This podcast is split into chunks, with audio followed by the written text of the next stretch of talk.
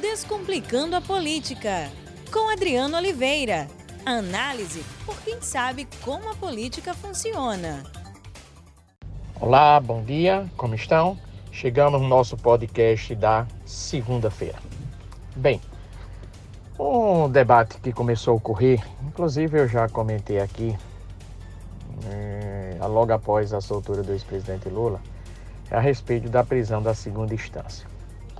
Na semana passada eu tinha lido um artigo do Reinaldo Azevedo em que ele tinha tocado nesse ponto que eu gostaria de comentar com vocês. Já chego lá. E ontem a Folha de São Paulo trouxe uma nota também trazendo esse mesmo ponto. É o seguinte, veja, a prisão, o, a prisão em segunda instância, a decisão da segunda instância, ou seja, o transitar de julgado fidando na segunda instância, ela não se refere apenas à área penal. Isto é, o indivíduo ele cometeu um crime, esse crime ele é julgado de acordo com o direito penal, com o Código Penal, e consequentemente ele é julgado pela primeira, pela segunda instância e com a segunda instância ele já pode ser preso. Então, o julgamento, o que está em vigor, o que poderá estar em vigor no, a partir da decisão do Congresso, não servirá apenas para isso servirá também para a área do direito do trabalho e para a área civil. Portanto, o que, é que isso significa, colegas? Significa algo muito simples, simples, simples. As decisões vão também contar como transitado julgado para a área penal, para a área trabalhista e para a área civil. Então, vamos supor que ocorra uma decisão de, na área trabalhista a, o transitado em julgado para a empresa e, consequentemente, para uma indenização do direito do trabalhador, poderá já ocorrer na segunda instância.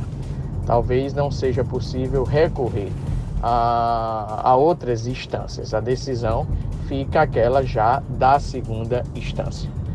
Do mesmo modo, uma desapropriação, por exemplo, ou outras questões que envolvam, que envolvam o direito civil e também, claro, o direito trabalhista. Então aí aqui está a questão. Será que o setor produtivo do Brasil irá aceitar isso? Porque você poderá ter empresas que irão perder milhões, milhões, milhões, em virtude de que a decisão já finda na segunda instância e ele não terá condições de recorrer em outras instâncias. Ocorre o mesmo no âmbito civil. Qualquer tipo de litígio no âmbito civil poderá resultar numa decisão imediata. Então, decide-se que o empresário X tem que pagar imediatamente ao trabalhador um milhão de reais. Se já foi em segunda instância, é transitado em julgado. Decide que a desocupação deve ser feita imediatamente. Se for em segunda instância, deve ser feito imediatamente.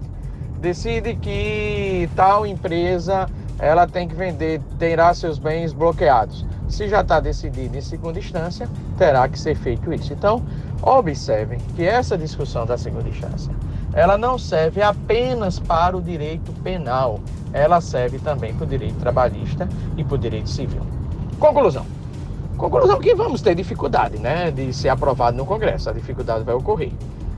E também há uma questão, claro, tudo é possível, não é? É possível que o ministro Sérgio Moro, que tem articulado pessoalmente essa aprovação da segunda instância no Congresso Nacional, proponha que isso venha valer apenas o direito penal. E os que defendem no Congresso a decisão de que a prisão deve ocorrer na segunda instância, acate essa sugestão do Moro ou de qualquer outro. Então, consequentemente, nós teremos três tipos de direito no Brasil: o direito penal, esse direito sendo mais rígido, onde o indivíduo poderá ser preso já na segunda instância, e o direito civil e o direito trabalhista, que são menos rígidos, ou que não são rígidos quando comparado com o direito penal. E, consequentemente, e consequentemente, teríamos o que outras instâncias para o direito civil e para o direito trabalhista. Claro, isso seria uma grande jabuticaba brasileira isso seria uma aberração jurídica, uma aberração constitucional. Mas como o desejo de prender o ex-presidente Lula, como o desejo da, que, as pessoas, de que várias pessoas têm, parcela do Congresso tem, o próprio ministro Sérgio Moro tem, de colocar de volta Lula para a prisão, você pode criar essa aberração jurídica, essa aberração constitucional. Então, é importante trazer à tona isto. Espero que essa aberração não venha a existir. Espero, espero, espero. Porque de fato nós teríamos três tipos de direito e ficará muito claro, muito claro mesmo, muito claro mesmo, que o principal desejo é o retorno do ex-presidente Lula à prisão. Um outro ponto que eu também gostaria de tocar, associado a essa questão da segunda instância, é de que o debate sobre a prisão de segunda instância contamina o Congresso e pode atrasar a agenda econômica, a reforma tributária, a reforma administrativa. A reforma administrativa, aliás, já está atrasada. Ela não será enviada certamente este ano para o Congresso. A expectativa é que isto ocorra no próximo ano, uma reforma importante. E essa reforma não vai ser enviada não só porque os funcionários públicos, de uma maneira geral, têm poder de pressão sobre os parlamentares, mas nós não podemos também desconsiderar da força do Ministério Público, da força do Poder Judiciário em não quererem essa reforma administrativa e fazerem forte pressão e, conse consequentemente, trazer um forte desgaste para o Bolsonaro.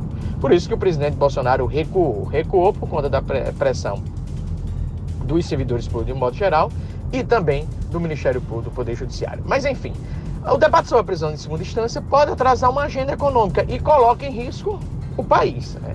Então, há uma discussão, inclusive, do porquê recursos externos têm saído do Brasil, porque as empresas estrangeiras não têm ainda acelerado seu espírito animal para fazer o investimento, porque o dólar semana passada chegou tão alto e sempre há o problema da, da, da indefinição política no Brasil. Claro que o presidente Bolsonaro ele tem uma característica fundamental, né? ele consegue produzir crises. Claro que Lula solto provoca um embate e se Lula radicalizar, esse embate pode gerar inclusive manifestações. Mas há também um ponto é, fundamental.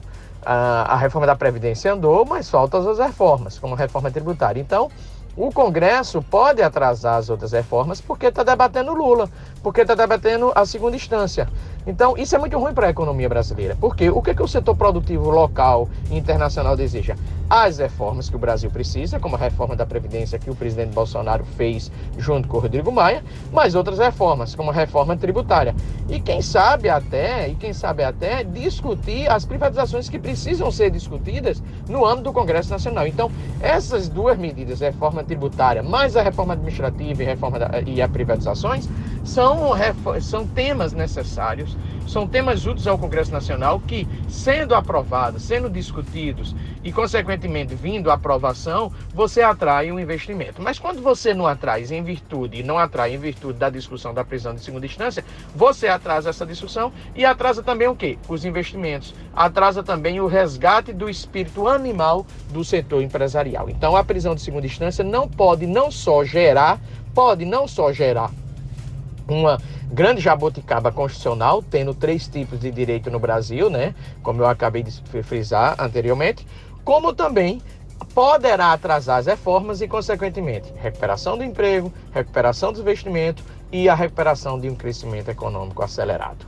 Então, o desejo do retorno de Lula à prisão pode atrapalhar, inclusive, a economia e, claro, vir até promover uma, uma, uma grande discussão, né? um dano debate. Imagine a prisão de segunda instância ser aprovada no Congresso Nacional de maneira rápida, que eu não acredito, vale salientar, e ocorrer manifestações contrárias ao retorno do ex-presidente Lula na prisão. Esse é um ponto. E por fim, colegas, quarta-feira será decidido no, na Justiça Federal um novo julgamento do presidente Lula, né? É esse em relação ao sítio Atibaia. A expectativa de como será a decisão dos juízes diante de um novo ambiente político no país, né? Esse ambiente político no país caracterizado pelo, por um lado, como um radicalismo do Bolsonaro, por um lado também um discreto das pessoas em termos de Bolsonaro ser uma liderança para exercer a presidência da República bem, e, claro, outro dado, né? O presidente Lula está solto. Então, como se comportará o judiciário? Pois bem, uma boa semana para vocês, um grande abraço, bom trabalho a todos. Descomplicando a política, com Adriano Oliveira. Análise por quem sabe como a política funciona.